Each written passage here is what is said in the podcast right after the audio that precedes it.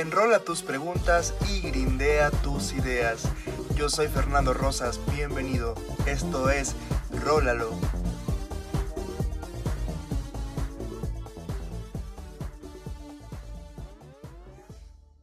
Hola chicos, saludos, saludos desde el nivel 6 del 2020. Este mes, junio, ya estoy aquí con el primer capítulo. Mi problema de procrastinación junto con el cierre de semestre y mi ingreso al servicio social no me habían permitido culminar esto, no me habían permitido sentarme a terminarlo. La verdad es que también eso de tener mil ideas o varias ideas y no saber en qué orden o cómo transmitirlas sin causar daño es algo que me había tenido algo detenido. Pero bueno, aquí estamos, es como les dije en el piloto junio, mes del orgullo gay, orgullo gay o como ustedes le llamen, aunque realmente es el mes del orgullo LGBTTIQA+. Paréntesis. Sé que les prometí expertos e invitados, pero yo considero que aunque sea en la G y la B, sí les puedo decir algo. ¿Sí me entienden, no? Bueno, vamos con las siglas rapidito. Tenemos la L de lesbiana, la G de gay, la B de bisexual, 3T, transgénero, transexual y transvesti, I de intersexual, Q de queer y A de asexual. A veces se le agrega un signo de más al final porque en sí estas siglas agrupan a las personas cuyas orientaciones sexuales o identidades de género están o mal vistas o tienen muchos estigmas. El nombre orgullo a mí de manera personal mm, les comparto que lo veo un poco mal porque como tal no siento que haya nada de lo que estar orgullosos, más bien hay muchas cosas por las cuales luchar Así que para mí no es el mes del orgullo LGBTTIQA, sino siento que es el mes de la lucha por los derechos y la visibilización de las personas LGBTTIQA. Como tal, siento que se le adjudicó orgullo más que nada por la traducción directa del inglés de Pride a orgullo. Pero bueno, ¿dónde inició todo esto? ¿A poco creen que ustedes, o sea, ¿a poco creen ustedes que esto siempre fue una fiesta con pluma, lentejuela? ¿O ustedes creen que también a veces nosotros como comunidad no, no nos informamos o no sabemos eh, el origen o las causas de lo que un inicio fue una lucha o casi una guerra por derechos de minorías o personas entre comillas mal vistas, que por supuesto aún no se erradica, esta lucha aún no termina por completo. Justamente hoy es 28 de junio y esta lucha comenzó un día como hoy, aunque realmente en la noche del 27 para la madrugada del 28. Nos trasladaremos a la noche del 27 de junio de 1969 en Stonewall, perdón en inglés porque es malísimo, Stonewall, Stonewall, New York, Estados Unidos. En este lugar existían varios centros nocturnos o pubs que acogían a personas de la comunidad o más bien a personas en general que sus manifestaciones o formas de expresarse no eran bien vistas. Eh, las personas que, que acudían a estos lugares eran personas que vivían una doble vida y no precisamente porque fueran Hannah Montana o Clark Kent. No, no, no, no, no, sino que eran personas que en sus hogares, escuelas, centros de trabajo, en todo su día o en todo su día o en toda su cotidianidad no podían expresarse de la manera deseada eh, uno de esos lugares en los cuales eran este, acogidos, aceptados, era el Stonewall Inn. En este antro o en este centro nocturno eran recibidos por eh, un portero que los inspeccionaba a través de una mirilla. La edad mínima para consumo legal de alcohol era de 18 años y para prevenir la entrada de policías encubiertos, los visitantes debían ser reconocidos por el portero o debían tener aspecto de personas transgénero, transvesti o afeminados, o también mujeres masculinas. Para poder entrar eh, en contexto, más, o menos les pongo el ejemplo para los que no sabían, en esta época mm, podía ser arrestado por comportarte de una manera gay, entre comillas, porque no que haya una manera gay de comportarse, pero podía ser arrestado. Eh, o inclusive podía ser multado por el simple hecho de aceptar tus preferencias sexuales. Imagínense eso. Entonces, este, digamos que la policía en esos barrios de Stonewall, donde había estos este, centros nocturnos, acostumbraba a hacer redadas. Y pues en una noche del 27, repito, casi madrugada del 28, la policía en una de estas redadas de rutina, porque eran comunes, eh, eh, las policías pues acostumbran a molestar a las minorías. Es algo que seguimos viviendo. Pero bueno, esta noche cambió para siempre la percepción de la sociedad que la sociedad tenía acerca de estos freaks, fenómenos o gente libre, más bien, con ganas de expresarse. Los detenidos por las redadas policíacas se armaron de valor y de piedras, palos y un rayo homosexualizador disparar iris para de esta forma exigir derechos para la comunidad LGBTTIQA no se sabe con exactitud qué momento o qué situación detonó esta manifestación o estos hechos, estos disturbios, pero duraron desde el 28 de junio al 3 de julio, días en los que las calles de Stonewall se convirtieron en un hogar de revueltas, manifestaciones, y ya no solo referentes a la comunidad LGBTTIQA, sino ahora también se sumaron movimientos como los defensores de afrodescendientes y culturas orígenes en Estados Unidos. Y bueno, aquí podemos sacar personajes de aquí de este, de este acontecimiento. Tenemos personajes súper icónicos como de los que ahora sí se habla, porque antes no se hablaba mucho de ellos, um, como lo es Marsha P. Johnson, que es considerada una de las madres de este movimiento. Marsha fue una mujer negra, transvesti, pobre, prostituta, VIH positiva, activista, modelo, drag queen. Y bueno, podemos saber más de ella y de todo lo que hizo eh, por un documental en Netflix que se llama La muerte y la vida de Marsha P. Johnson. Así que se los recomiendo bastante para que profundicen en esta persona que es considerada como la madre del movimiento LGBTTIQA. Amigos, eh, a estas personas les debemos la verdad muchas cosas, inclusive la desexualización de los colores. Eh, que antes había. Ven que antes este, había la típica mamada de que el rosa de niña, el azul de niño. A esta gente le debemos el poder de vez en cuando llevar uñas pintadas, si así lo queremos, inclusive poder vestir estampados florales, cosas que eran motivo de palizas para algunas personas, inclusive de rechazo familiar. Y yo sé que estas cosas siguen pasando, pero créanme que no pasan como pasaban antes. En fin, es interesante analizar esta parte de la historia del movimiento o de la lucha de derechos porque yo convivo con personas que dicen, ¿cuál es el orgullo de que te metan la verga?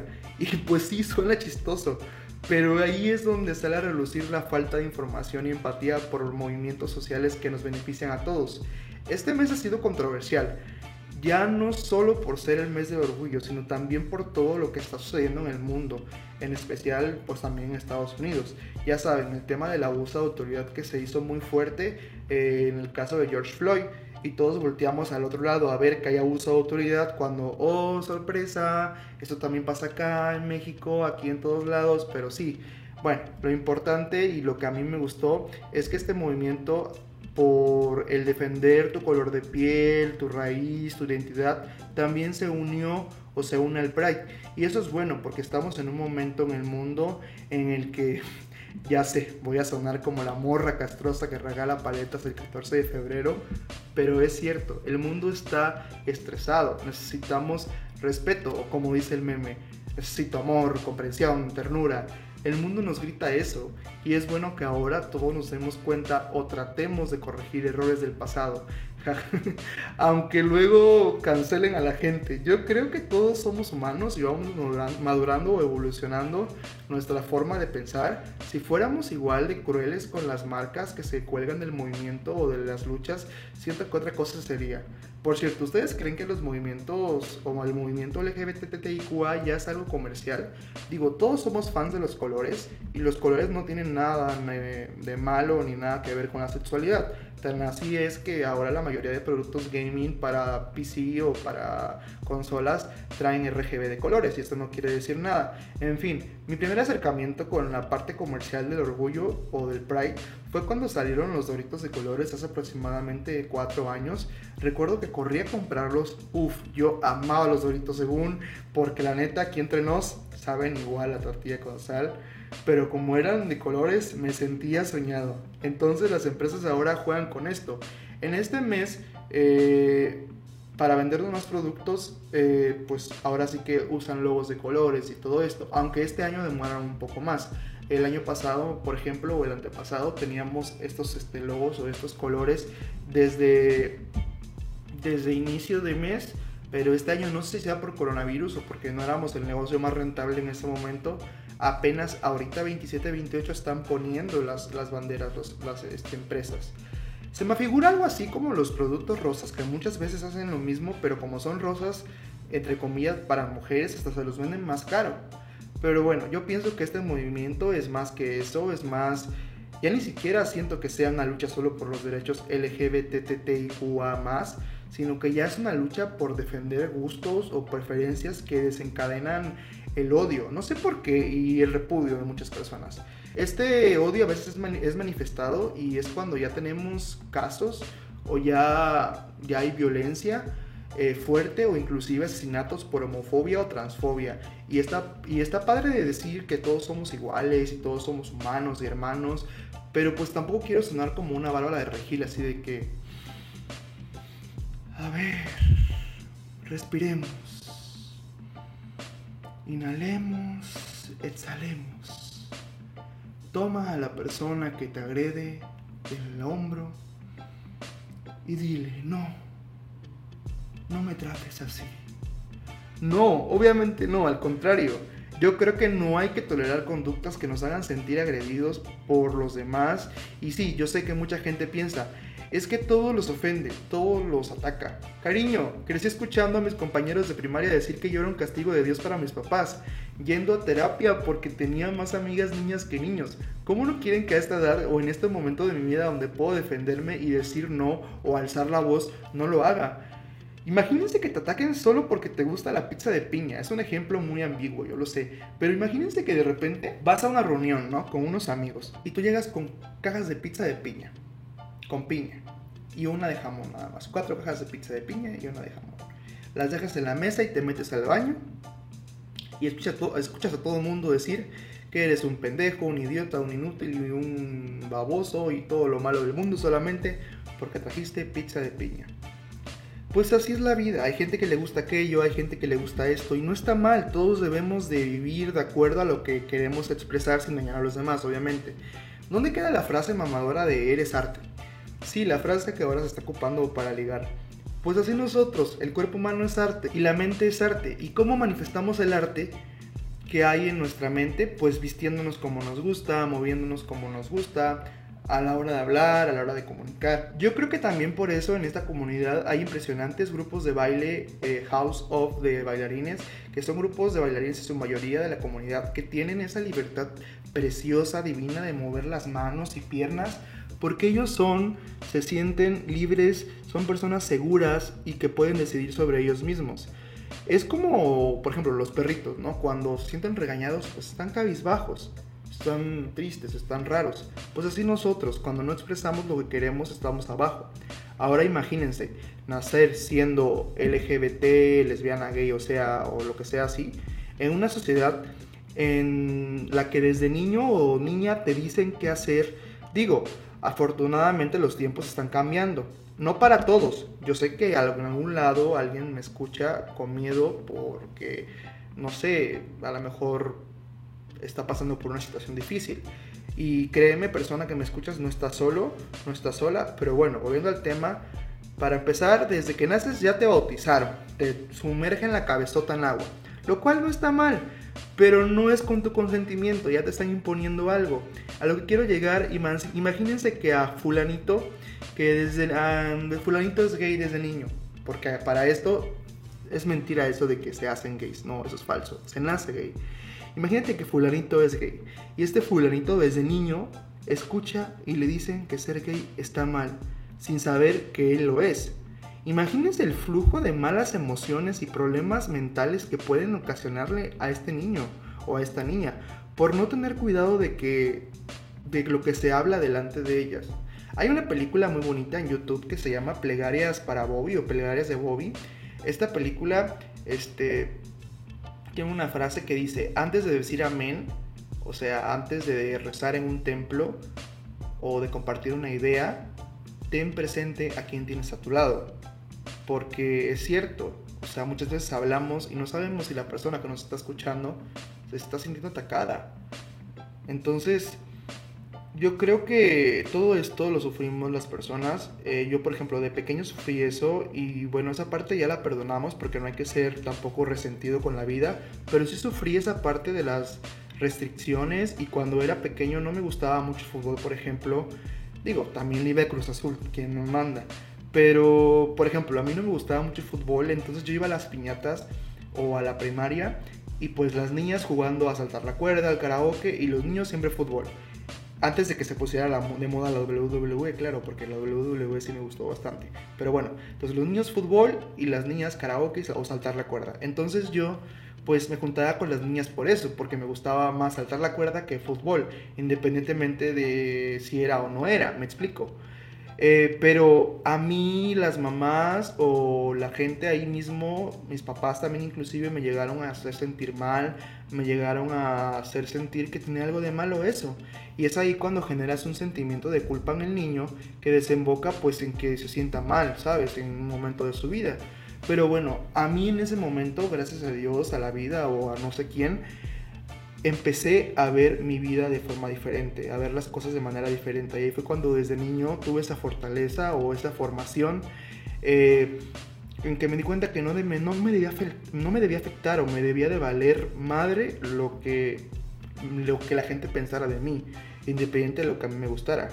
Simplemente fui creciendo y a pensar de que pues me molestaban a veces en la escuela poco a poco, al no darle importancia me fui haciendo amigos en la escuela y yo creo que es que porque tuve suerte en parte de que mi papá y mi mamá no estaban, entonces cuando como ellos nunca estaban en la casa, yo siempre tuve esa libertad aquí, por ejemplo, en la casa sí poder ser lo que yo quería, de vez en cuando escuchar este Britney Spears y hacer las coreografías escondidas, eh, Lady Gaga, saben, ese tipo de cosas que a veces uno hace a escondidas y que no te dejan. Yo sí tuve esa oportunidad y yo sé que hay personas que, que, desgraciadamente no tienen esta libertad, pero porque me he topado con personas que a esta edad tienen ese miedo, tienen ese, sentimiento de culpa porque no se atreven, independientemente de tus preferencias.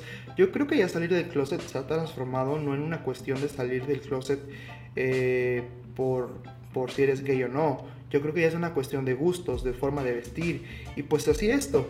Pero también tenemos puntos pues donde ya como comunidad también fallamos, donde nosotros mismos molestamos o hacemos menos a personas LGBT de nuestra propia comunidad por ser más afeminadas o porque se les nota más, entre comillas. Y yo caí muchas veces en este error. Yo llegué a tratar mal a personas porque eran afeminadas, no a tratármelas mal, sino a mirarlas raro, porque no estaba educado, no, este, no lo veía yo así. Pero esto es también este, un tema que está inmerso en nuestra cultura porque bueno, tenemos un problema que es que los medios de comunicación, por lo menos los mexicanos, no tuvieron esta apertura a la comunidad LGBTTIQA desde el momento que era adecuado. Hablo de hablo de los años 2000, 2000, 2002, cuando en España, países como España ya tocaban los temas en las telenovelas, que se tocaban pero de manera cómica. Siempre era el típico homosexual, con plumas, estola, ridiculizado para, para hacer chistes.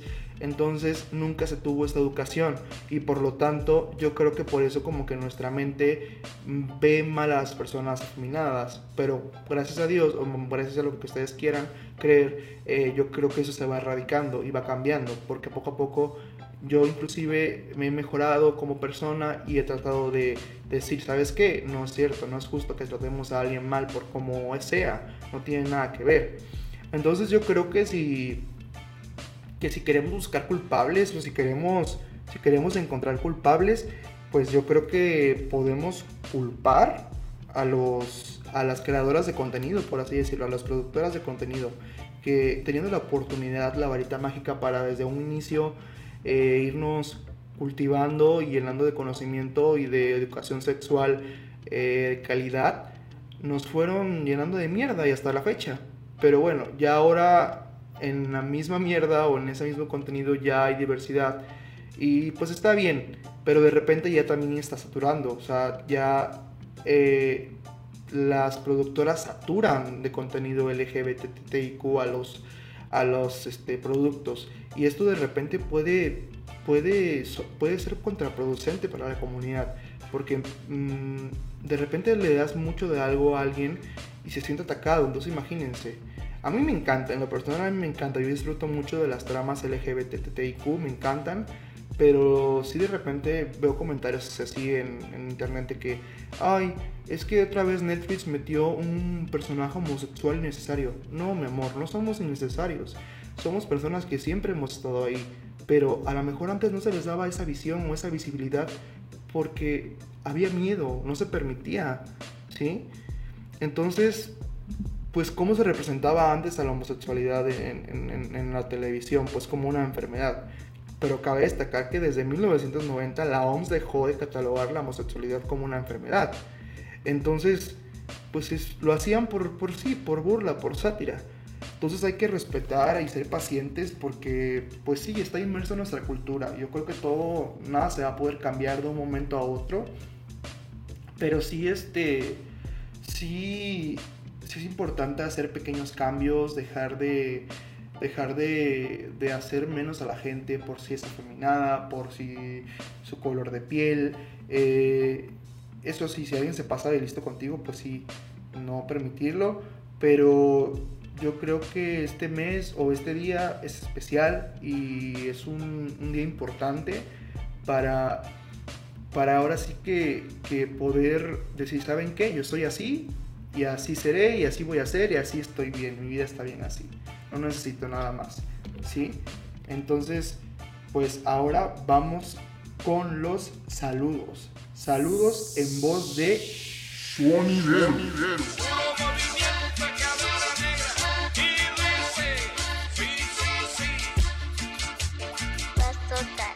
Y quiero enviar un saludo rápido para mi amigo Federico de San Andrés, que nos escucha. Saluditos para allá, Federico. Saludos.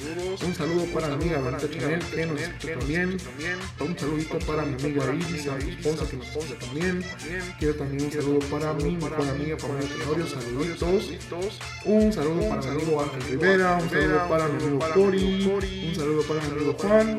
Un saludo para mi amigo Vladimir. Y también un saludo para mis amigos del Surco, que por ahí estoy aquí invitado un capítulo. Espero lo escuchen hablando de teatro musical, de comedia musical. Así que espero que lo escuchen. Y bueno, vamos con una cumbia y continuamos con el show.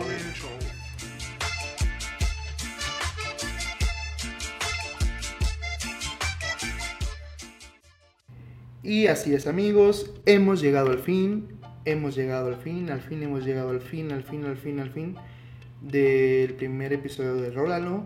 La verdad sí un poco improvisado, pero de todo corazón, este granito de arena. Yo sé que es un tema muy amplio y que poco a poco me gustaría ir tomando, ir tomando los temas que quedan pendientes, porque aquí solamente es como una perspectiva mía de lo que yo he vivido y los problemas que he metido por, eh, ser, por ser este, LGBT, por así decirlo o cómo me he sentido respecto a esto, pero obviamente yo no puedo hablar por las personas transexuales o transgéneros. Entonces yo creo que para esos temas sí voy a tener unos invitados próximamente para hablar de esto ya en profundidad. Eh, pero por mi parte yo creo que es todo.